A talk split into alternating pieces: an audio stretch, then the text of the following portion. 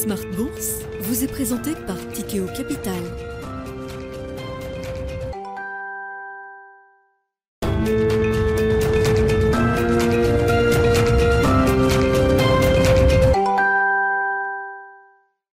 Bonjour à tous et bienvenue dans Smart Bourse. Smart Bourse, votre rendez-vous bourse deux fois par jour en direct sur Bismart à midi et demi. Tout d'abord, une demi-heure pour décrypter les actualités et la tendance à la mi-journée avant la grande édition du soir. Cette fois-ci, une heure pour revenir sur les actualités politiques, économiques, financières et parfois même techniques à 17h, donc sur Bismart en direct. Je vous rappelle que vous pouvez retrouver euh, toutes les émissions en replay sur le site bismart.fr, mais que vous pouvez également écouter toutes ces émissions en podcast sur toutes les plateformes de podcast et au sommaire de cette édition, c'est aujourd'hui la séance des trois sorcières, séance où sont débouclés tous les troisièmes vendredis du mois les options sur les actions, les indices et sur les futurs. Nous aurons donc le plaisir de retrouver dans un instant les trois sorciers de Smart Bourse dans un contexte de marché à la hausse. Le CAC 40 a en effet récupéré entre 17 et 18% depuis son plus bas de fin septembre, là où le S&P 500 ou même le Nasdaq, hein, qui a eu plus de mal dernièrement, progresse eux de 10% sur la même période. Nous commenterons ensemble cette séance boursière,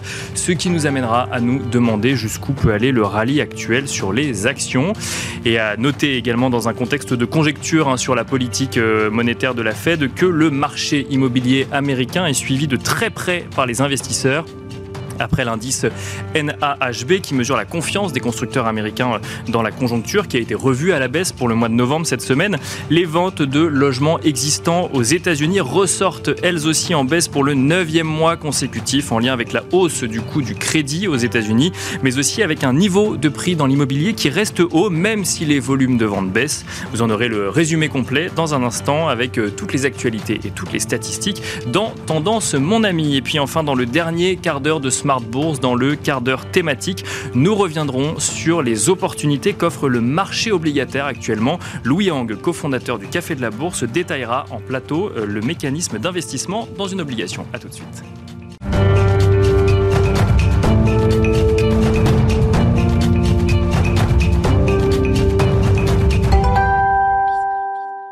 Et nous commençons avec Tendance, mon ami, le résumé complet de l'actualité boursière du jour proposé par Alix Nguyen. Alix, la, la, bourse de Paris efface ses pertes des deux derniers jours. Oui, l'indice connaît un rebond lui permettant d'aligner pour l'heure une septième hausse hebdomadaire d'affilée, soit la série la plus longue depuis novembre 2021.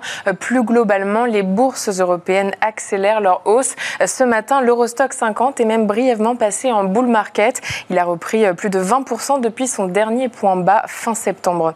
À noter que Tokyo reculait ce matin, marqué par les tensions géopolitiques avec la Corée du Nord et des chiffres de l'inflation au plus haut depuis 1982. Shanghai et Hong Kong ont aussi terminé dans le rouge.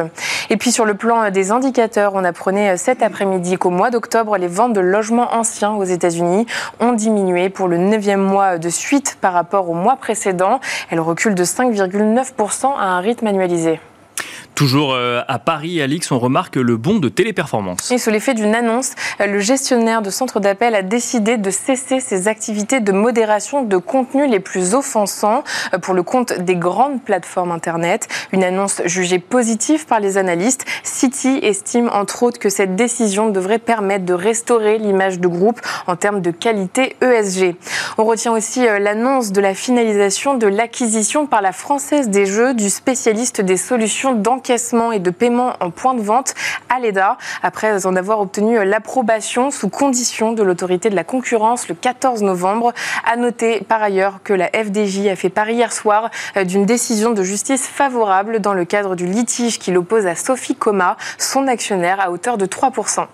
Et nous terminons ce point bourse Alix avec l'agenda de la semaine prochaine. Le début de semaine prochaine sera calme avec deux petites statistiques économiques seulement. L'indice des prix à la production en Allemagne et l'indice d'activité de la fête de Chicago du mois d'octobre aux États-Unis. Euh, du côté des entreprises, enfin, Valourec présentera ses résultats du troisième trimestre.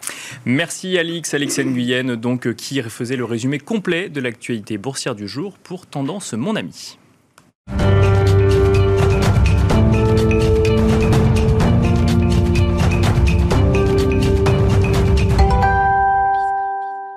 Planète Marché. Planète Marché en cette séance des trois sorcières où nous avons le plaisir de retrouver sur le plateau de Smart Bourse les trois sorciers de Smart Bourse. Nous avons le plaisir d'être accompagnés ce soir par Romain Dobry, membre de la cellule Info d'experts de Bourse Direct. Bonjour Romain Dobry. Bonjour Nicolas. Bienvenue sur le plateau de Smart Bourse. À vos côtés également Jean-Louis Cussac, trader pour compte propre chez Perceval Finance Conseil. Bonjour Jean-Louis Cussac. Bonsoir Nicolas. Bienvenue également sur le plateau de Smart Bourse et nous avons le plaisir d'accueillir également Philippe Béchade, président des Éconoclastes et rédacteur en chef de la Bourse au quotidien. Bonjour Philippe Béchade. Bonsoir Nicolas. Bienvenue également sur le plateau de Smart Bourse. Beaucoup de sujets techniques à traiter ce soir. On va commencer euh, traditionnellement avec vous, Romain euh, Dobry. La séance du jour n'est pas tout à fait terminée, mais quel est le premier bilan qu'on peut tirer actuellement de l'échéance des trois sorcières du mois de novembre? Euh, L'échéance, elle, elle, a eu lieu sur le futur CAC 40 à 16 heures, avec une progression de 10,43% par rapport à l'échéance du mois d'octobre, à 630 points euh, de, progression par rapport au troisième vendredi du mois d'octobre, euh, donc euh, une hausse assez importante. il est intéressant de, noter que cette, cette accélération haussière s'est faite aussi sous forme de, contre-pied et euh, dans un contexte où on l'évoquait il y a un mois de ça, euh, on avait noté une absence de pression baissière euh, depuis deux échéances déjà. septembre et octobre avaient été remarquables par l'absence de pression baissière au cours des séances de consolidation ou de baisse. et on disait que c'était souvent le, précurseur à une, à une hausse. Alors on n'aurait pas envisagé une hausse de 10% d'un coup, mais un appel d'air assez, assez marqué et des choses importantes qui sont produites au cours de cette, de, de, cette échéance du mois de novembre, avec déjà sur le, mois d'octobre euh, mensuel, enfin traditionnel cette mois-ci. Cette fois-ci, la, bougie euh, du mois d'octobre qui a englobé celle du mois de septembre est formée ce qu'on appelle un avalement haussier. D'accord. Pas de marché, c'est rare euh, et ça signifie qu'un retournement assez fort de, la tendance. La dernière fois sur l'Eurostock, ça s'était produit en 2011. il a été validé donc fin octobre et ça c'est le cas sur tous les indices européens, DAX, CAC et Eurostox. Alors, c'est pas nécessèrement suivi d'un mouvement haussier immédiat, rapide, même si pour l'instant ça se confirme. il peut y avoir après de la volatilité, mais c'est signe d'un contre-pied fort. On se souvient qu'en euh, début, début septembre, mi-septembre, les opérateurs étaient assez pessimistes, attendaient une jambe complémentaire de baisse sur le marché pour, euh, pour rentrer. Euh, ce contre-pied a laissé un peu tout le monde sur place. Et puis, le petit chiffre, si on peut dire, de, baisse de, l'inflation a, enfoncé le clou. Et on a débordé sur l'indice parisien, notamment, mais sur l'Eurostox aussi, des lignes de tendance baissière qui étaient actives depuis plus d'un an. Donc, on va devoir probablement peut-être à court terme consolider un peu ces mouvements-là, mais il y a quelque chose de fort qui se met en place euh, dans un contexte où euh, on est passé aussi d'un petit contre-pied technique euh, sur, sur des options sur actions américaines, mais avec un consensus qui globalement, et si on regarde un ratio de couverture en, en, ce moment, qui est plutôt équilibré, c'est-à-dire qu'on est passé d'un pessimisme à un équilibre, euh, donc on peut dire un ratio normal et non pas du tout de, suroptimisme, euh, ni encore moins de, complaisance ou d'euphorie, euh, un ratio plutôt normal et donc un marché qui traite euh, de, de, façon relativement équilibrée de ce côté-là. Sur les volumes, donc on disait un peu plus d'intérêt. Ce qui est étonnant, c'est que du côté de la position ouverte sur les futurs, euh, d'habitude, elle vient étayer un mouvement. Mhm. Or là, au cours de l'échéance, euh, eh bien le S&P a pris 7,70%. La position ouverte n'a augmenté que de 0,4%. Sur l'Eurostock, c'est 10,60% de hausse environ. On a la position ouverte a baissé de 0,64%. Et sur le CAC 40, c'est 2,5% de baisse de la position ouverte hors séance d'aujourd'hui. après avec environ 10% de hausse. Ça veut dire que normalement, le nombre de contrats futurs, on le rappelle, vient étayer, euh, étoffer un mouvement, et il nous indique la pression acheteuse, c'est du côté de la spéculation. Or là, ce n'est pas le cas, on monte avec très peu de, soutien, probablement donc des, consolidations à, prévoir par la suite.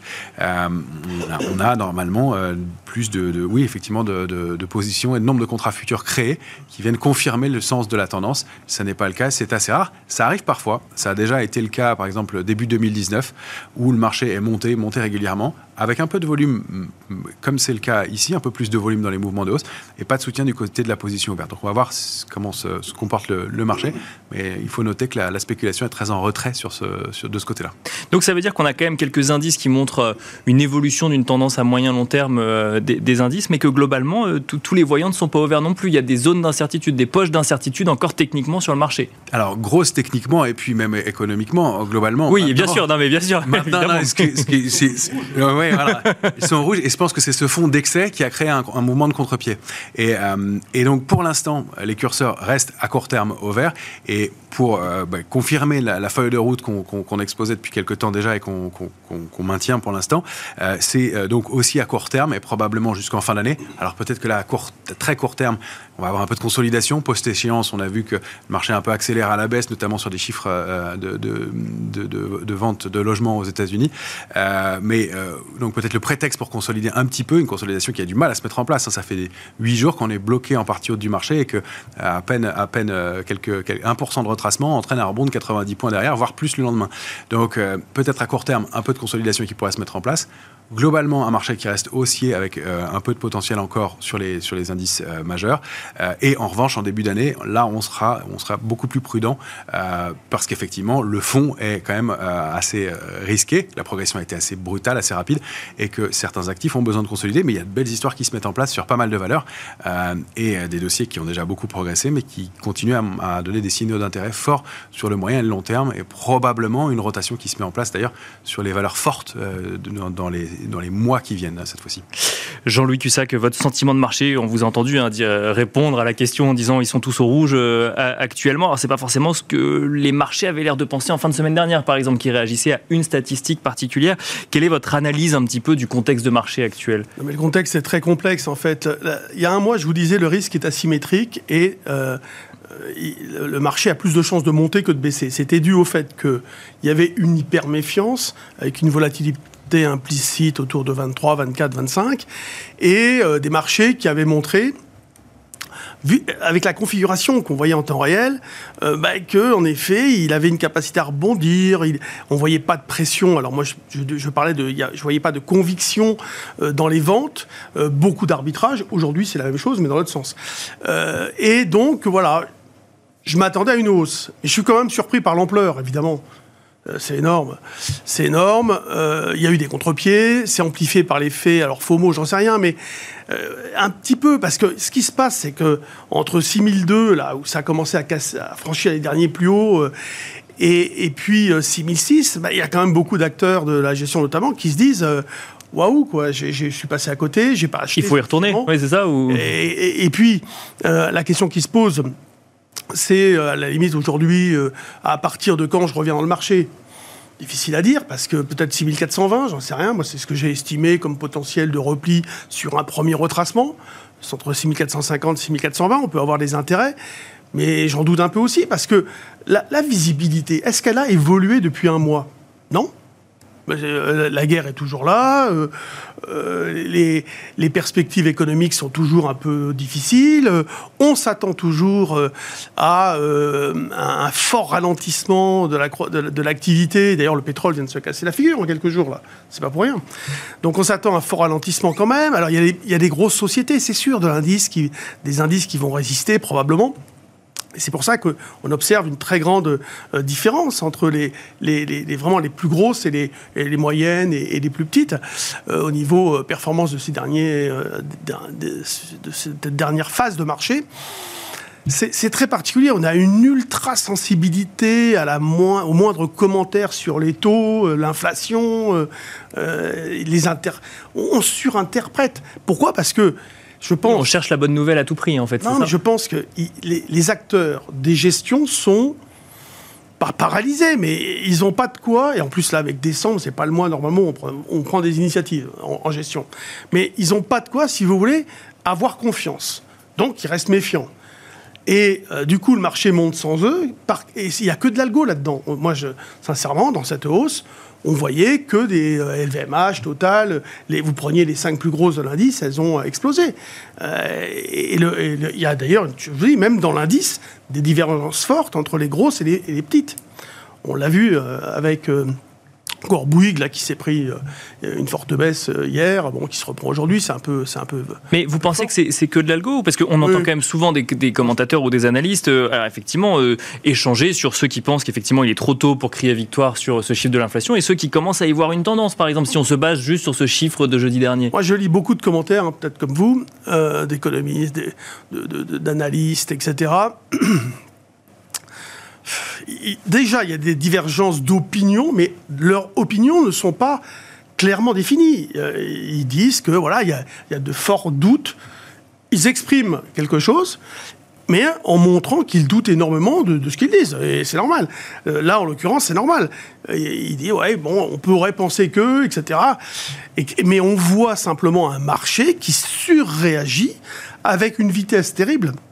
La vitesse des mouvements est très importante. Euh, donc, c'est pas des humains derrière ces mouvements, ce sont des machines. Il n'y a, pas le choix. Ça, ça va trop vite. Les, humains ne réagissent pas aussi rapidement. Donc, voilà, on monte. On est monté par paliers brutaux Parfois, en une heure, euh, on prend, euh, on prend 2%, 2-3%. Partant du point bas, à un moment donné, on a pris 4% euh, avec une vitesse incroyable. Donc, si vous voulez, c'est, c'est pas très sain. Et je vais rejoindre ce que disait Romain. Il n'y a pas de. en cas de repli, la question qui se pose était donc, est-ce que les gérants vont revenir? Bah, ils vont se dire, bah, si ça baisse, euh, c'est peut-être des mauvaises nouvelles. Et comme l'environnement n'a pas, évolué, euh, ils vont rester dans l'attente. Sauf qu'à un moment donné, évidemment, ils ont peur de quoi? Eh ben, D'un mot positif qui fait que le marché prend 200 points. Donc ils vont peut-être commencer à mettre un doigt dedans, mais je veux dire par là, vers 6420, encore une fois. Mais ce qu'il ce qu'il faut avoir en tête, c'est cette fragilité quand même quelque part. En cas de mauvaise nouvelle, il peut ne rien avoir, si vous voulez. On peut tomber euh, de 400-500 points très facilement. Mais s'il y a mauvaise nouvelle, pour l'instant, c'est pas le cas. Et de toute façon, la volatilité implicite étant de passer de 24 à 17, pas de la complaisance, hein. 17 c'est élevé encore, mais on voit que ça lâche un peu. Les protections, ils en prennent moins. Ils se disent, ça nous a coûté cher, on n'est pas suffisamment dans le marché, etc. C'est très technique, c'est très particulier et euh, intéressant, mais euh, c'est très subtil, il faut vraiment travailler avec les dérivés. Euh, on est, sincèrement, hein, euh, l'investissement long terme aujourd'hui, c'est pas que c'est pas possible, mais comme on gagne 15% en trois jours, le, long terme, il a duré trois jours. Mais alors, avant de passer la parole à Philippe Béchal, pour bien comprendre ce que vous nous dites, c'est que globalement, on a des gérants qui ont peur de une sorte de FOMO hein, quelque part sur, sur le marché, mais qui du coup, il y aurait plus d'opposition entre conviction de marché, mais simplement une peur de, de passer à côté d'une hausse euh, dictée par des algorithmes. Je pense qu'ils sont passés à côté. Beaucoup sont passés à côté. Beaucoup, beaucoup. 20% en un mois. Oui, bien, sûr. Non, mais beaucoup sont passés à côté. Le discours disait clairement, on, on veut acheter sur le on attend une dernière jambe de baisse. Euh, il y avait cette, cette volonté, le mot capitulation, on l'entendait quasiment systématiquement. Mais donc ça, ça voulait dire quoi? Ça veut dire qu'il y avait du cash disponible, prêt à être investi. Il y a ce contre-pied énorme du mois d'octobre qui commence plus bas que le mois de septembre. C'est ça que ça traduit, hein, cet euh, avalement haussier. On commence, on ouvre plus bas en octobre qu'au mois de septembre et on clôture plus haut. Donc il y a un contre-pied gigantesque euh, et qui ne, ne laisse pas le temps d'entrer. Ensuite, il y a une un peu meilleure nouvelle et on voit que le marché a envie de chercher les bonnes nouvelles en ce moment. Euh, alors il y a quelques détentes, hein, euh, l'éventuel pic inflationniste, le dollar qui baisse un peu, euh, l'adoucissement du discours de la Fed, il y a, tous ces éléments, on peut aller les chercher. Techniquement, ce qu'on a vu, c'est ce cash disponible, quelques contre-pieds techniques sur des, sur des positions un, peu, un peu pessimistes, et puis, et puis surtout, moi j'y vois en revanche plus d'accumulation sur le moyen long terme depuis juin dernier, où on a formé un point bas et puis ensuite en juillet, au moment où euh, le marché, euh, en septembre, pardon, le moment où le marché a reformé un point bas et où il y a eu euh, effectivement là des volumes et de l'accumulation qui, ont été faites. Alors sur les dernières accélérations, c'est difficile de rentrer, mais je pense qu'il y a quelque chose qui se met en place. Philippe Béchade, votre point de vue sur, ce, sur ce, ce bilan qu'on a dressé, effectivement, qui ne laisse pas forcément beaucoup de place aux gérants, en tout cas qui montre qu'ils n'ont pas forcément la place de, de, de, se positionner sur ce marché. Comment est-ce que vous voyez les choses? Je vais essayer de laisser de côté ce qu'on appelle le point de vue pour rester extrêmement factuel. Bien sûr. Alors, première chose, 13 euh, octobre, 15 euh, novembre, quelque chose que moi je n'ai pas vu en 37 ans de carrière ou d'analyse technique, 4 retournements et avalements haussiers intraday. C'est-à-dire vous ouvrez par exemple euh, le 13 octobre à moins 2, moins 3 et vous finissez à plus 5. Plus 7,5 sur le Nasdaq. Bon, ça, c'était une fois depuis le 1er janvier 2000. Et puis un deuxième. Euh, et puis un troisième contre-pied de 5% en, l'espace de quelques heures, ou en l'espace de 48 heures, je crois. Le, 21-22, euh, on a réussi à reprendre 5%. Bon, ça s'est déclenché le soir et le matin, ça y est, c'était joué. Euh, trois contre-pieds de cette sorte en 4 semaines, c'est du jamais vu. Vous rajoutez celui, effectivement, du 3 octobre, où on, on commence bas et on finit haut. Et là, vous êtes sur quelque chose qui n'existe pas, qui n'a jamais existé. Donc, c'est pas un marché. En plus de ça, les banques centrales ont Bon, bien... vous êtes tous d'accord. Les banques centrales ont tenu parole. Elles, euh, elles ont commencé à réduire le bilan. Et la Fed tient effectivement son rythme de moins 90 milliards par mois. Donc la liquidité se raréfie. Donc à la limite, on ne peut pas vraiment euh, s'amuser à, construire des positions à effet de levier. Alors je vous explique après ce qui s'est passé. Donc a priori, il y a moins de liquidité. Donc comment un marché prend 20% quand la liquidité se raréfie? C'est quelque chose qui paraît une impossibilité. Alors par contre, ce qui s'est passé, c'est que comme il y a moins de liquidité, le seul moyen de gagner de l'argent, c'est comme au poker. Eh ben, quand vous avez une très mauvaise main, même si la carte au milieu qui sort, elle n'est pas bonne pour vous, vous faites tapis. Et donc, en face, bah, ou vous avez les jetons pour suivre, ou vous les avez pas. Et si vous les avez pas, vous vous couchez. Et ça s'appelle, mais c'est Oui, un c'est- grand bluff. C'est-à-dire que euh, les positions qui sont prises en, en apparence, euh, qui ont l'air de vouloir jouer le, le rebond, euh, un futur radieux, en fait, tout ça n'existe pas. Mais comment juste- ça, tout ça n'existe pas? Elles mais sont c'est bien là, les positions. mais elles sont, elles sont là, mais elles sont là uniquement pour détruire en face des positions euh, de gens qui sont euh, short ou qui ont vendu des contrats parce que euh, se disent tiens le marché vient déjà de reprendre 12-13%, ça n'a aucun sens. Et je vais vous expliquer pourquoi ça n'a aucun sens. Le 3 octobre dernier, souvenez-vous euh, où sont les taux longs CAC, enfin le OAT, euh, Bund, etc. Le 3 octobre dernier, les taux longs sont à 1,90 en Allemagne. Ils sont à 2,02 aujourd'hui. Autrement dit, les 20% repris par le DAX, qu'on nous explique pas que c'est parce que ça y est, on croit la détente des taux, le pivot de la Fed et les marchés obligataires qui sont partis dans une envolée lyrique. Non, les taux aujourd'hui sont plus hauts que le 3 octobre quand le rallye des marchés débute. On va prendre, euh, je sais plus, c'était le L'allemand n'était pas bon non plus. oui, oui, bien sûr. Ouais. Euh, autour du 17 octobre, le DAX a repris 12%. À combien sont les taux longs allemands? Ils sont à 1,97%. Donc, c'est quasiment inchangé. Depuis cette date, le Bund allemand, son rendement s'est encore tendu de 5 points, entre 1,97 et 2,05. Et le DAX a pris 1200 points de plus. Donc, c'est pas les marchés obligataires. Donc- pas les perspectives. Donc il n'y a pas eu d'effet vase communicant, mais donc. Mais euh, non. Non, et je, vous dis, moi, j'écoute les discours, oui, les banques centrales, ça y est, c'est l'assouplissement, mais quel est le marché directeur? Quel est celui quand on pense quelque chose des taux et quand, on pense quelque chose de ce que va faire une banque centrale, sur quel marché réagit? C'est le marché de taux. Mais il se passe rien. C'est que les actions ce qui se passe sur les actions, c'est quelque chose qui ne se passe nulle part ailleurs, et c'est lié, et, et- et Jean-Louis le souligne assez, c'est lié à la prépondérance des algos où on peut faire n'importe quoi. Bon, Mais je vois que vous êtes tous d'accord sur les algorithmes, du coup. Oui, mais Romain aussi. non, mais mais vous- je veux dire, on arrive à quelque chose d'extrêmement malsain. Là, on est aujourd'hui à même pas moins 7% depuis le 1er euh, janvier. Vous dites à un investisseur le 1er janvier, ou attention, le CAC il est à 7000 et quelques, on est à euh, des, des PER de 22, 23, on s'est peut-être un peu emballé quand même en 2021. Maintenant, je vais vous faire un scénario de l'horreur absolue. Vous n'allez pas me croire parce que c'est pas possible, mais je vous dis, dans la même année, y a les taux, ils vont passer de 0 à 400 points aux États-Unis. Ils vont passer de 0 à 300 points à la BCE. L'inflation, elle va passer de 4 à 8 ou de 4 euh, à 11, Angleterre. Vous allez avoir une guerre, une récession, et il va falloir réviser les, euh, les enfin, il va falloir réviser les prévisions de bénéfices à la baisse pour 2023, 2024.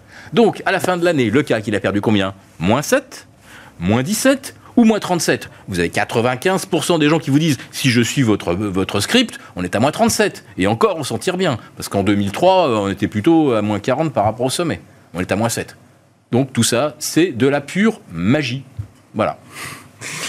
De la magie pour les trois associés de Smart Bourse. Euh, Romain- peut-être euh, un avis un peu plus modéré sur ce qu'on peut voir sur le marché euh, actuellement. il, y a, y y un an de ça, on n'avait pas la même psychologie non plus. On arrivait en haut de marché, 7100 points, il y a un an de ça, hein, avec un ratio de couverture qui était de 0,6, euh, ratio put-call. Euh, et un- une petite précision dessus, on, on a tendance à regarder beaucoup un ratio put-call flash, qui est le nombre d'options de vente traitées par rapport au nombre d'options d'achat traitées sur une journée. Et on en déduit un ratio. Ça, c'est juste euh, instantané. Ça veut dire que dans une séance, on a traité plus d'options de vente que plus d'options que d'options d'achat. Mhm. Ça traduit euh, un petit excès ponctuel. C'est pas c'est pas un ratio global qui donne l'état d'esprit des investisseurs de façon générale.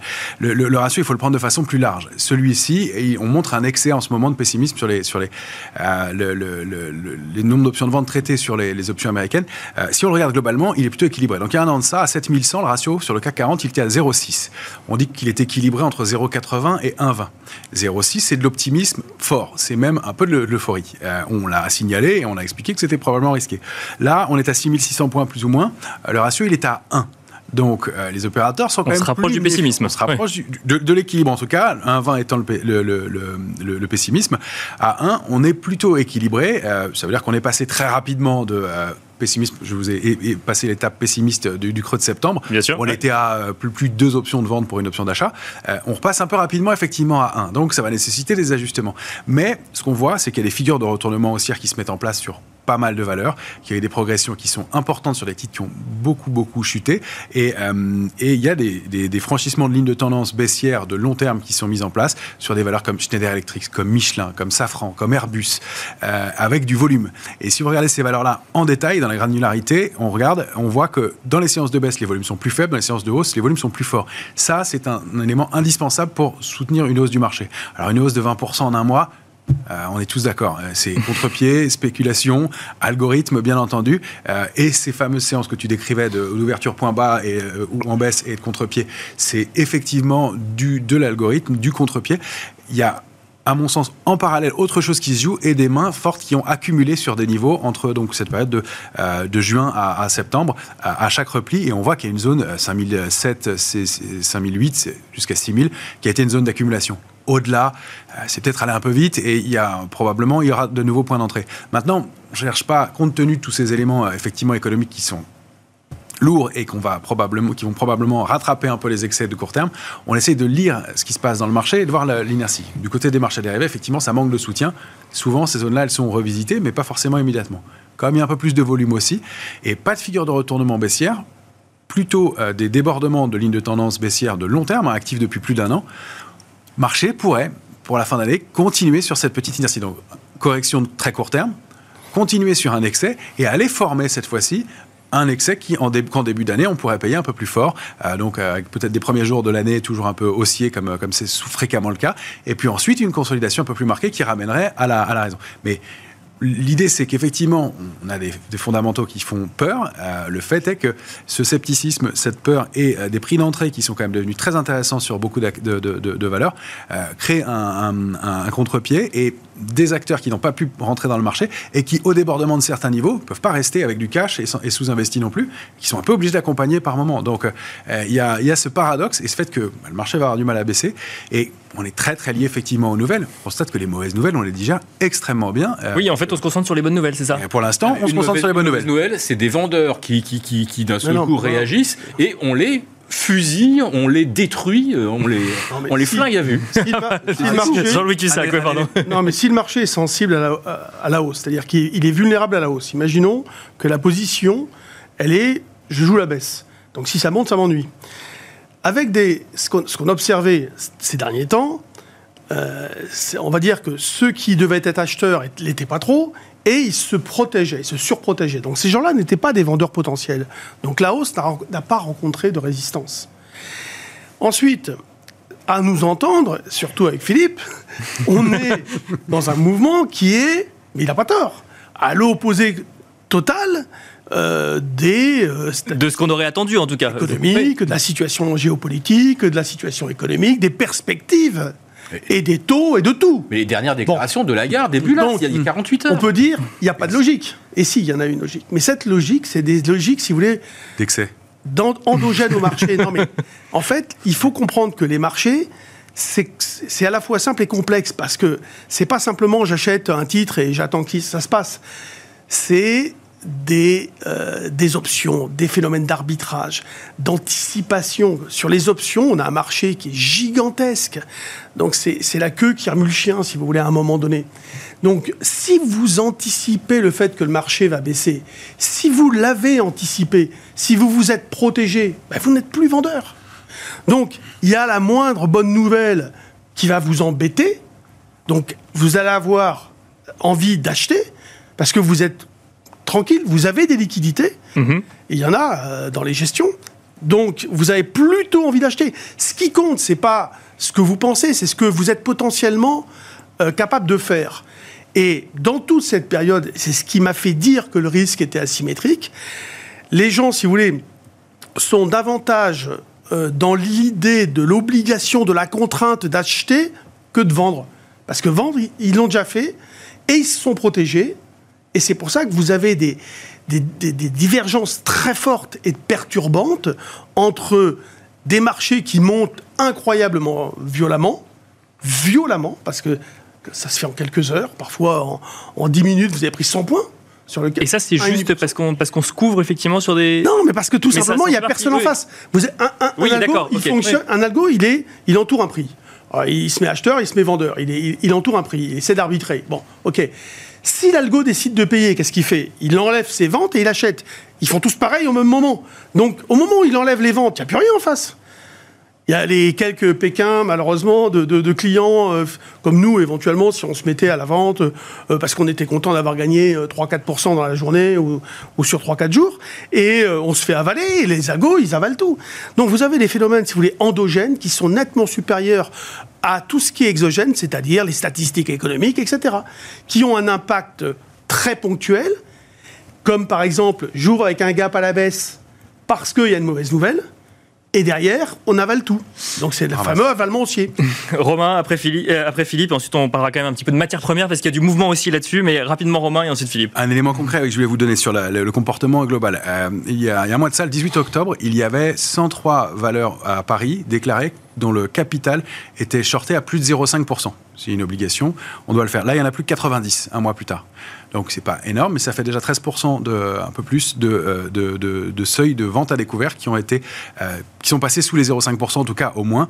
Euh, on note dedans Mercialis ou Schneider Electric par exemple. Ça a baissé de 30% la position vendeuse sur des valeurs comme Atos ou Forestia aussi. Donc il y a des vendeurs qui sont moins présents, moins forts et des moins de stratégies baissières en tout cas en ce moment sur la, sur l'indice parisien un mois plus tard. Donc c'est quand même un élément euh, montre, qui dénote un changement de comportement. Ça faisait un an que systématiquement, tous les mois, la position et le nombre de, de- de positions vendeuses augmentait. C'est la première fois que ça baisse significativement. De- donc c'est un argument, je rebondis sur ce que nous dit euh, Romain, Philippe, c'est un argument pour montrer qu'il n'y a pas que des algorithmes. Il y a, alors peut-être qu'effectivement il y a un effet FOMO, mais ça. euh, il y a- ça amène du coup, alors c'est peut-être un effet autoréalisateur, mais il y a aussi des gérants qui reviennent du coup, qui se positionnent, en tout cas, qui se posent la question. bien sûr. Vous êtes obligé de faire Philippe, quelque oui. chose. Je pense qu'on a tous été C'est quoi le catalyseur Oui. Philippe, c'est quoi le catalyseur Ceux- Ceux qui sont gérants ou qui l'ont été comme moi euh, savent qu'on a des mandats à respecter. Bon, euh, quand on a trop de liquidités, euh, à un moment, on est obligé d'y retourner. Euh, même, euh, même, si on se dit, mais c'est horrible, il y, a, il y a toujours la guerre, euh, il y en a un autre, il y en a un qui essaie de déclencher une guerre atomique, enfin bon, c'est... Donc c'est pas vraiment le moment. Bon, tout ce que j'ai cité donc dans mon scénario initial de 2022 où, où tout le monde aurait dit à moins 35, je signe tout de suite parce que vraiment on s'en tire pas, pas mal. Bon, euh, quand on regarde aujourd'hui où on est l'obligataire, on est toujours à moins 15, moins 16 depuis le 1er janvier. Voilà. Ben, Il n'y a que les actions qui ont monté. Voilà, c'est c'est tout. Parce que c'était le marché le plus facile à manipuler. Il faut quand même dire les choses. Mais c'est c'est une. Mais non, mais tout ce qu'on décrit là, on dit oui, Mais les marchés, pas ils des- les marchés ont des mécanismes complexes, il y a des arbitrages, des machins. Mais non, mais tout ça, c'est. Mais on a quand même vu une détente sur l'obligataire par exemple. quand il y Mais a non, il n'y en a pas, je vous l'ai démontré. Je vous l'ai démontré. il y Non mais a à court terme, si on regarde par exemple depuis une semaine avec le dernier chiffre de l'inflation, là on a vu une petite détente par rapport à ce qu'on voyait avant. Ah. Ouais, mais les Il y a- il y a quand même des liens sont qui sont- 5% dessus. Comment Les indices actions sont beaucoup plus. Oui, c'est vrai, c'est vrai, c'est vrai. Voilà, donc ça ça- ça- ça n'a pas de sens. Voilà, c'est c'est- c'est que la, la disproportion devrait euh, donc faire clignoter des, des- des signaux d'alarme partout. Bon, et qu'est-ce que c'est que d'acheter des actions? C'est acheter un flux euh, de revenus futurs, un flux de dividendes futurs.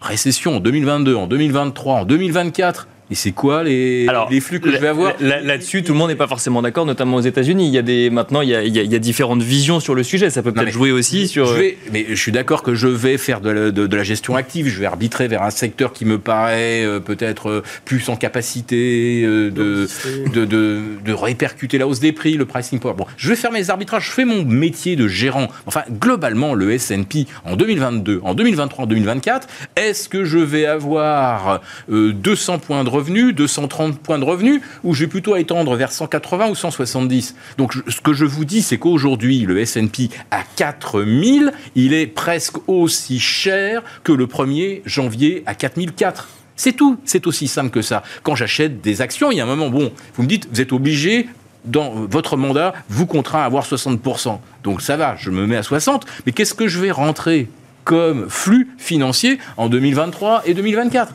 la, la réalité, c'est ça. Alors maintenant, je vais vous donner aussi... Et les, marchés actions peuvent pas anticiper potentiellement euh, une situation économique qui s'améliorerait Ah, ça, le coup 2023, des 2023. anticipations, c'est très très bien, parce que euh, on peut toujours prétendre tout et son contraire. Euh, les anticipations, moi je vous prends celle de Goldman Sachs, elles me vont bien. Bon. Goldman Sachs, c'est 2,9% d'inflation fin 2023. Ben, J'achète ça. Ah ben non, parce que JP Morgan, lui, c'est 4,7. Et la Fed, elle est à peu près entre... ouais, elle est plus près de JP Morgan, puisqu'elle dit 4,4. Alors, si moi j'entends ce que me dit euh, Monsieur euh, Bullard, les taux fin 2023 seront encore à 5. Et ils seront de toute façon désormais, ils seront supérieurs à l'inflation. C'est-à-dire qu'on va revenir à une structure de taux orthodoxe. Alors expliquez-moi comment, avec euh, du rendement sans risque de 5% à fin 2023, je peux anticiper que le euh, S&P vaudra plus de 4000 alors que mes revenus vont baisser et que la prime de risque par rapport à l'obligataire s'effondre littéralement. Donc on en revient simplement à ce que je vous dis, c'est un coup de poker.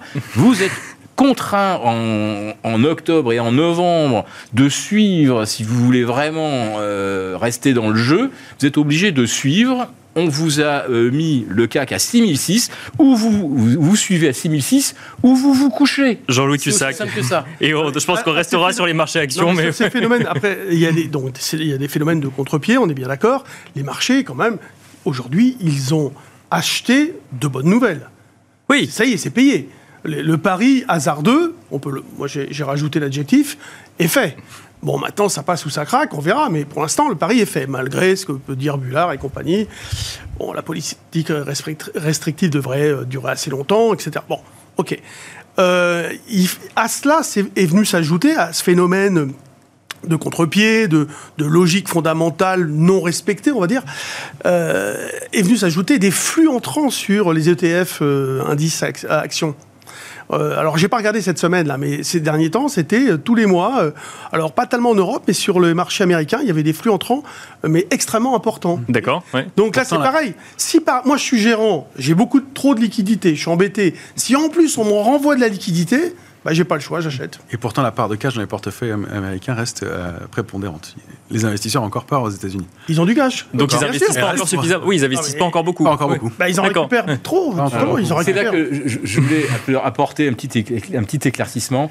Ce marché où le cash continue d'affluer, c'est quelque chose qui est complètement antinomique avec une Fed qui a déjà épongé euh, près de 370 milliards. On est, revenu, on est revenu en fait de, de 9 000 milliards à 8 006. Voilà. Donc elle le fait bien, la liquidité se raréfie. Pourquoi y en a-t-il autant dans le marché? Eh bien tout simplement parce que la Fed, au travers d'opérations techniques qu'on appelle les OMO, injecte, euh, un peu comme elle le faisait d'ailleurs à l'automne 2019, elle injecte comme ça des dizaines de milliards. Alors c'est du très très court terme, donc ça, ça n'apparaît pas dans le bilan de la Fed, hein, puisque c'est- prêté rendu.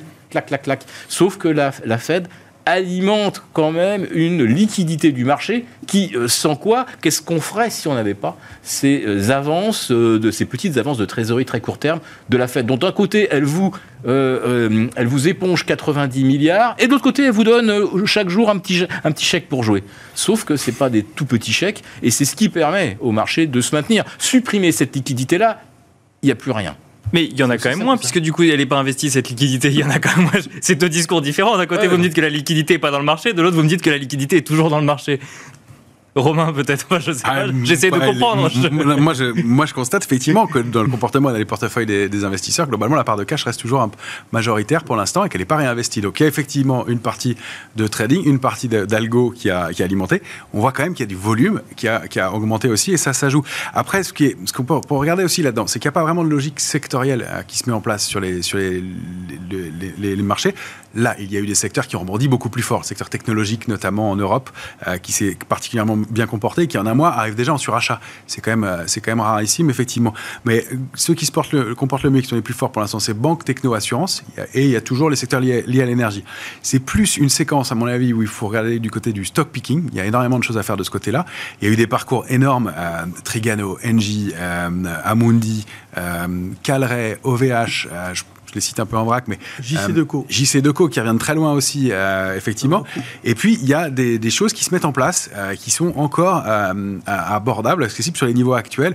On voit des dossiers avec Score, on l'a cité déjà il y a, il y a quelques temps, mais qui, qui donnent des, des niveaux intéressants d'accumulation. Capgemini, Stellantis aussi. Là, on parle de, de valeur chère. Le, le PE est de, de 3 maintenant. Schneider Electric, Safran, Airbus, euh, Equasens pour des plus petites valeurs, Aubet, Neurone, Believe, Interparfum ou Esker. Voilà, il y, a des, structures de retournement qui se mettent en place. Et il y a des niveaux d'accumulation. Alors, ça va peut-être être encore volatile. euh, il, va, probablement y avoir un, peu d'excès à digérer. euh, et nous, on le voit plutôt, je vous le disais, pour le, début de l'année. Mais je pense qu'il y a des choses qui se mettent en place. Et effectivement, ce cash n'est pas investi en totalité. Et il y a euh, probablement de- de- des histoires intéressantes à, moyen, à long terme. À moyen terme, on n'a pas de visibilité. On arrive dans cette période de l'année où justement le facteur météo va être aussi un game changer. Et ça, ça va être euh, quelque chose de, de- de- à surveiller dans les, dans, les, dans les mois qui viennent. Pour l'instant, on n'a pas de faiblesse, pas de signaux de retournement. Jean-Louis Cussac. Et ouais. pourquoi le pétrole a perdu 13% Ah bah ça tombe bien parce que je voulais parler de matières premières sur les trois minutes qui nous restaient.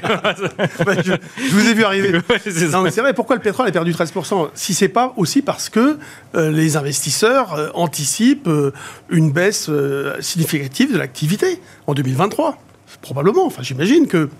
En tout cas, à chaque fois, c'est comme ça qu'on l'a expliqué hein, ces derniers temps, en dehors des, euh, de l'OPEP et des réunions. Mais là, en l'occurrence, euh, le repli est quand même assez, assez puissant, assez fort. Euh, depuis hier, il, a, il a énormément accéléré. Bon, voilà. Il y a, c'est ça qui est étonnant parce que, encore une fois, il y a des prises de conscience de situation euh, qui font que, bah, du coup, euh, j'ai pris mes précautions. euh, voilà. Et du coup, après, je suis plus acteur de la vente pot- potentiellement. Je, je- Mais, mais euh, tant une qu'il y a évolution. pas un du- catalyseur, quand- tant qu'il n'y a pas, si vous voulez, un effet domino qui se met en place. Et, j'ai toujours ré- répété ces derniers temps, l'effet domino ne peut pas arriver avec des vols implicites extrêmement élevés, notamment sur les indices actions, mais c'est un peu partout pareil. On a des vols implicites extrêmement importantes. Donc ça veut dire que les, les- les gens se préparent, anticipent le pire. Donc le pire ne vient pas. C'est tout. C'est Il ne vient pas boursièrement. Grosse- Parce que dans le réel, Oui, le, oui, le- oui, le sur les modèle- marchés. Le modèle économique allemand, mais il est mort. Mais enfin, qu'est-ce qu'on qu'est-ce Ah paye sur 2023 quand on achète le DAX à 14 400 Bon sang. Oui, mais c'est comme ça que voilà, tu mais l'expliques. là, là, à l'instant, oui, bah, je suis obligé d'acheter. Mais vous achetez quoi? Il y a un moment où, où- où la réalité va rencontrer la, la valorisation des actions. Ça, ça va pas forcément très très bien se passer. Puis, puis après, vous avez toujours des belles valeurs. Voilà. Donc j'allais réagir à ce que disait Philippe. Si je vous dis que la saison des résultats a plutôt été résiliente, vous, vous allez me répondre que, que pas du tout. Ah bah, en en- en Europe, on a un effet dollar qui est énorme. C'est 15% pratiquement euh, des résultats. Donc, Par contre, les perspectives 2023, il y a beaucoup de timidité, on va dire, dans, dans les guidance. Il n'y a pas beaucoup d'annonces. Enfin, il reste. Oui, oui, bien sûr, bien sûr, bien sûr. D'où le calendrier plus prudent pour début 2023 et la prochaine saison des résultats, en effet. Donc, et en attendant, effectivement, il y a une inertie. Sur le Brent, il, il a tenté de déborder une ligne de tendance baissière qui était active depuis mars. Il est passé quelques jours au-dessus, il est repassé brutalement en dessous. Ça, c'est plutôt, ça va plutôt dans le sens d'une baisse de l'inflation. Euh, Et donc de mieux pour euh, certaines valeurs, en tout cas, euh, et pour le, le- le sens de la Alors, en politique. tout cas, moi, je prends un pari. hein, c'est que si euh, Il y Erdogan en aura eu ce soir, mais Ah non, mais si euh, Erdogan, comme il euh, s'y engage, euh, ferme le Bosphore et les Dardanelles aux pétroliers euh, russes, aux, bah, aux navires euh, russes, à partir du 1er décembre, euh, ça m'étonnerait que le pétrole finisse à la baisse l'année 2023, euh, 2022. hein. Alors peut-être qu'il changera d'avis, mais euh, attention quand même. Là, euh, le, le, géopolitique va pas être complètement neutre non plus. Le, géopolitique peut jouer quand même effectivement sur, sur, sur, la tendance des matières premières. Alors on va devoir s'arrêter là-dessus. Effectivement, on n'aura pas pu parler des métaux également qu'on aurait pu mettre ah, en lien et avec. Et pourtant, il y a des choses à dire sur les métaux. Merci beaucoup en tout cas, Philippe Béchat, président des Éconoclastes et rédacteur en chef de la Bourse au quotidien. Merci Jean-Louis Cussac, trader pour compte propre chez Perceval Finance Conseil. Et merci Romain Debris, membre de la cellule info d'experts de Bourse Direct. Merci à vous de nous avoir suivis. On se retrouve tout de suite dans le dernier quart d'heure de Smart Bourse.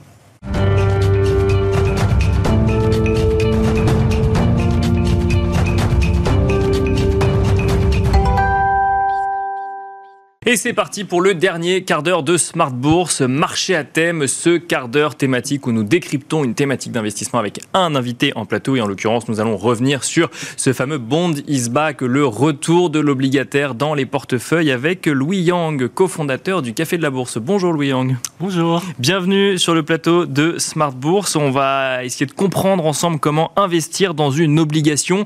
Avant de se poser la question de comment investir dans une obligation, je pense que ça peut faire euh, du bien à pas mal de monde de se remémorer un petit peu ce qu'est une obligation. Qu'est-ce qu'une obligation, Louis Bien sûr. Ben, une obligation, c'est un, titre de créance qu'un émetteur, qui peut être un État ou une entreprise, va émettre pour pouvoir financer sa dette. Et euh, un détenteur, donc un investisseur, va pouvoir euh, acheter en fait cette obligation. Et en contrepartie, ben, il va pouvoir toucher des coupons à un intervalle régulier, chaque année par exemple. Et au terme, à l'échéance de l'obligation, ben, le nominal lui sera remboursé ce qu'il faut savoir, c'est que généralement, pour une obligation, on va dire classique, l'investisseur, il sait quel coupon il va toucher, par exemple 5% chaque année. Il va savoir à quel moment l'échéance de l'obligation va, va, arriver, à quel moment il va être entièrement remboursé. Son nominal va être remboursé, par exemple 8 ans. Voilà. Le, coupon, finalement, c'est les intérêts de l'emprunt, c'est ça? C'est exactement ça, ouais. Euh, Louis Yang, pourquoi est-ce qu'on reparle des obligations actuellement? On a l'habitude de suivre les marchés actions, c'est le premier réflexe qu'on a. Pourquoi est-ce que les obligations reviennent sur le devant de la, seule, devant, devant de la scène actuellement ah, bah, C'est euh, la hausse des taux d'intérêt. C'est vrai que là, on a quand même connu euh, pas mal d'années avec des taux d'intérêt euh, proches de zéro, voire négatifs. Donc très clairement, il y avait très peu d'opportunités sur le marché obligataire. Et là, cette année, avec les différentes hausses de taux des, banques centrales, bah, il y a eu deux phénomènes en fait qu'il faut pas confondre. Mhm. D'un côté, il y a le marché obligataire, donc le marché secondaire qui, euh, qui a fortement baissé. Il y a eu un crack. Parce qu'en fait, ce qu'il faut savoir, c'est que le mécanisme, il est un peu inversé. C'est-à-dire que lorsque les taux d'intérêt montent, bah, les obligations du marché secondaire, le prix va baisser. La valeur de l'obligation baisse. Exactement, exactement. donc du coup là, il y a eu, euh, il y a eu un crack. Donc ça, oui, parce qu'on on rappelle pardon que comme une action qu'on peut revendre, une obligation on peut la revendre et c'est sa valeur effectivement euh, qui, qui, fluctue également. Exactement, c'est tout à fait ça. Et le, le second effet, c'est que du coup sur le marché primaire, donc des nouvelles obligations, les nouvelles émissions, bah, ces acteurs-là, que ce soit des États ou des entreprises qui cherchent du financement, bah, si elles veulent être attractifs au niveau euh, des investisseurs, bah, elles sont obligées de proposer des obligations avec des taux intéressants. Donc mhm. là, j'ai pris l'exemple de 5%, mais maintenant, dans le contexte actuel, c'est euh, assez courant d'avoir des... Enfin, courant. Il y a de plus en plus d'obligations qui vont proposer des coupons de 5, 6, 7% en fonction de, bah, du, du, type, de, Bien sûr, type de société ou d'État. Et alors, expliquez-nous un petit peu comment, euh, comment ça fonctionne, parce que je refais l'analogie avec les actions, mais c'est ce que le plus de gens connaissent. la valeur d'une action est généralement euh, en lien avec les résultats d'une entreprise ou la solidité financière d'une entreprise. Pas que, évidemment, mais euh, on peut penser, ou en tout cas au départ, c'était peut-être un petit peu l'idée. Comment cela fonctionne pour une obligation? Alors, une obligation, ça va dépendre aussi effectivement de la santé de l'émetteur. C'est-à-dire que l'émetteur, que ce soit l'État, un État, ça peut être la France, l'Allemagne, les États-Unis ou une entreprise, bah, elle va être notée. En fait, il y a les fameuses agences de notation euh, qu'on connaît tous, donc les Moody's, les Standard Poor's. Elles vont noter justement tous ces émetteurs et en fonction en fait de la solidité de l'émetteur, l'obligation va être différente. C'est-à-dire qu'un émetteur qui va être bien noté, le fameux triple A qui est la meilleure note par mhm. exemple, bah, ces émetteurs-là qui sont les plus solides vont proposer en fait des, des rendements plus faibles. C'est toujours le même euh, couple rendement-risque, c'est-à-dire que moins, enfin moins il y a de risque, moins il y a de rendement. En... Moins il y a de risque de ne pas rembourser la dette, c'est ça? C'est ça, qui est de, de, faillite en fait. Le risque, effectivement, le, risque, on pourra sûrement développer ça, mais disons que le principal risque d'une obligation, c'est que l'émetteur euh, fasse faillite. D'accord. Et, donc que la dette ne soit pas remboursée. Et donc la notation vient donner une indication sur euh, les risques de l'émetteur en question. Exactement. Et après, c'est à chaque investisseur en fonction de son profil de risque, de diversifier, d'aller sur des euh, obligations investment grade ou des junk bonds, c'est-à-dire des obligations euh, pourries en français, Mhm. qui vont proposer des taux de rendement très élevés, mais en contrepartie avec un risque, euh, un risque de, de faillite. Alors, vous l'avez, vous l'avez expliqué, on peut peut-être s'arrêter là-dessus. Il y a effectivement investment grade, si on parle du vocabulaire d'une obligation, il y a l'investment grade. Il y a également ce qu'on appelle le high yield. Alors, qu'est-ce que c'est que le high yield? Le high yield, c'est le haut rendement. Donc, ce sont des obligations qui vont proposer un haut rendement versus un risque, euh, un risque élevé. Enfin, versus en prenant en compte le fait qu'il y a un risque élevé, effectivement, Voilà, puisqu'on Ouais, ouais, propose un rendement, euh, ça. un rendement un peu plus élevé. Donc là, on, effectivement, on a, on a posé un petit peu le, le- le constat du fonctionnement d'une obligation, d'un investissement obligataire. Maintenant, concrètement, comment est-ce qu'on investit dans une obligation? Alors, il y a plusieurs façons. Euh, une des façons, c'est de passer par un fonds, Mhm. donc une SICAV par exemple. Il va y avoir des SICAV obligataires qui sont gérés par euh, des gérants qui vont investir pour vous dans différents types d'obligations. Donc, ça, c'est une première méthode, en sachant que ces SICAV, on peut les mettre sur un compte titre, un PEA, une assurance vie. D'ailleurs, en parlant de l'assurance vie, je pense qu'il y a beaucoup d'investisseurs finalement qui sont investis en obligataire sans forcément faire attention, parce que le fonds euro, en fait, le fonds euro de l'assurance vie est principalement composé d'obligations. D'accord du coup, ouais. D'obligations d'État, pour le coup oui. Principalement, et tout à fait. Principalement, Même ouais. si dernièrement, ça il y a eu plus de diversification, mais on va dire oui, la grande majorité des fonds euros, c'est des obligations d'État. Et donc, du coup, bah, en fait, lorsqu'on a du fonds euro d'assurance vie, bah, en fait, on a, on, a de l'obligation. Donc, ça, c'est. euh, Donc ça, c'est le premier moyen d'investir en obligation, c'est via des SICAV, effectivement. Il y a d'autres manières Ouais. d'investir en obligation alors, il y a évidemment, euh, maintenant, c'est devenu incontournable, hein, les trackers, les ETF. Bien sûr. On va aller traquer différents types d'indices obligataires. Donc ça, c'est une autre manière d'investir sur les obligations. Ce qu'il faut savoir que cette année, on a en Europe à peu près presque 40% des ETF qui sont des ETF obligataires en fait. D'accord. Au niveau des avoirs. Donc très clairement, il y a une vraie tendance euh, euh, sur, sur ce type de placement. Donc ça, c'est une autre manière. Et, et là aussi, on peut trouver des thématiques sur les ETF, par exemple, euh, sur les différents types d'ETF obligataires? Ah oui, il y a beaucoup de choix. Alors là, effectivement, on peut être sur de, du corporate, donc des obligations euh, corporate, donc des obligations émises par euh, des sociétés. Après, il va y avoir aussi, ça, je pense que c'est quelque chose qui, qui intéresse dans le contexte d'inflation actuelle. Il va y avoir aussi des ETF sur des obligations qui sont indexées à l'inflation. D'accord. ouais. Donc, euh, donc ça, c'est aussi une autre, une autre possibilité.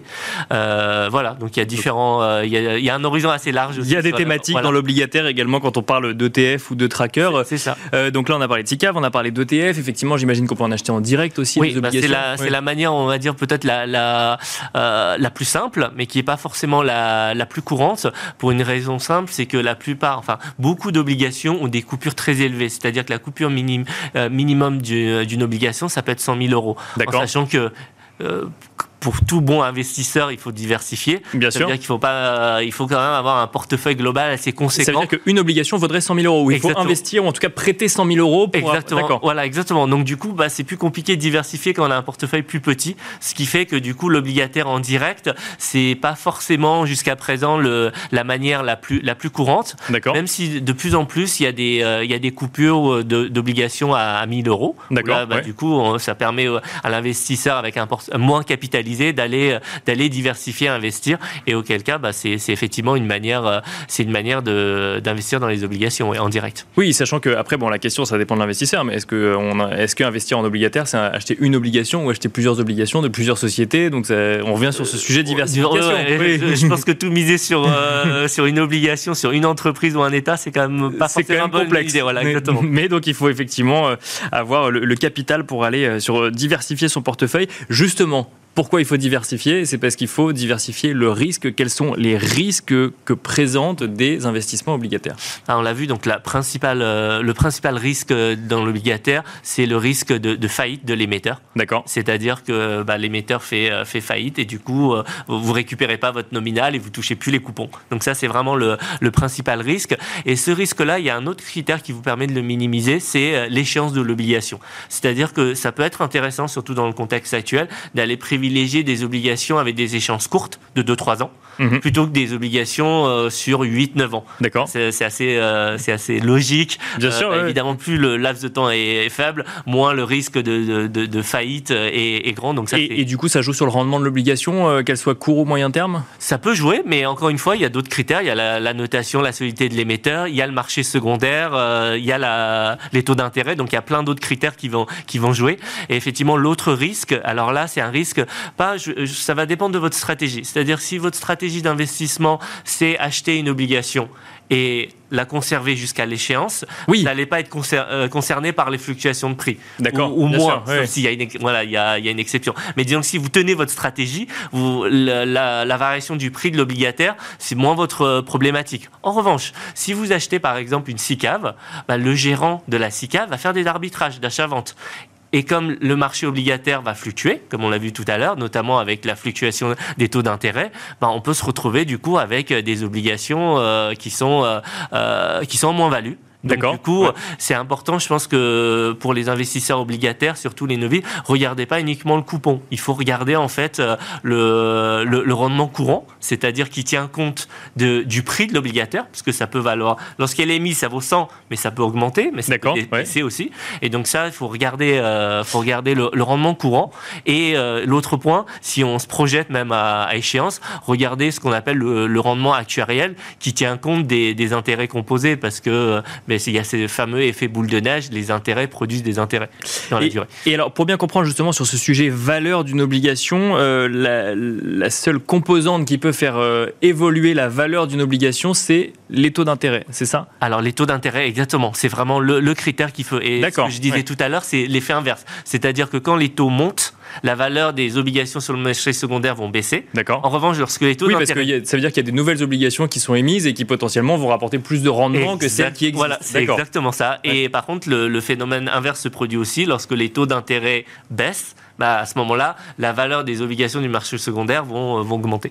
Il y a d'autres risques à prendre en compte. Effectivement, on parle de, euh, d'obligataires souverains, mais alors parfois on va les acheter en euros, parfois en dollars, parfois en yens. On a vu effectivement les spreads euh, actuellement sur ces différentes devises. Est-ce que ça, c'est aussi un risque à prendre en Ah, compte? totalement, totalement. Si vous avez des obligations qui sont pas dans votre devise nationale, c'est clairement un risque. Le, le taux de change, c'est un vrai risque à prendre en compte. Quand on regarde l'évolution de l'euro-dollar, c'est- clairement quelque chose de difficile à anticiper. Si vous êtes sur une obligation à, maturité 8 ans, c'est difficile d'aller anticiper euh, sur 8 ans comment l'euro-dollar va, va fluctuer. Donc, si vous voulez minimiser ce risque, bah, à ce moment-là, privilégiez les obligations en euros. Mhm. Ça, c'est euh, c'est une première chose.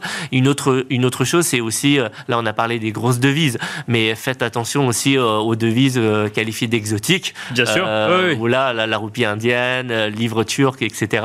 Là, à ce moment-là, il peut y avoir effectivement peut-être des rendements très intéressants, mais ne pas négliger le risque de taux de change. ouais. Oui, parce que la- une variation sur le taux obligataire pourrait faire prendre de la valeur à l'obligation, mais euh, attention au taux de change qui pourrait faire perdre de la valeur à votre investissement. pour le Exactement, exactement. Ouais. Merci beaucoup euh, Louis Yang de nous avoir détaillé euh, le mécanisme d'investissement dans une obligation sur le plateau de Smart Bourse, un peu moins connu que les actions, les obligations, mais ça revient sur le devant de la scène, donc il est important de s'y intéresser. Merci beaucoup. Merci à vous également de nous avoir suivis dans Smart Bourse ce soir pour décrypter effectivement l'investissement dans les obligations. Je vous rappelle que vous pourrez retrouver toutes ces émissions en replay sur le site bismart.fr. Nous écouter également en podcast sur toutes les plateformes de podcast et je vous donne rendez-vous évidemment en direct sur Bismart lundi prochain à midi et demi pour un nouveau numéro de Smart Bourse.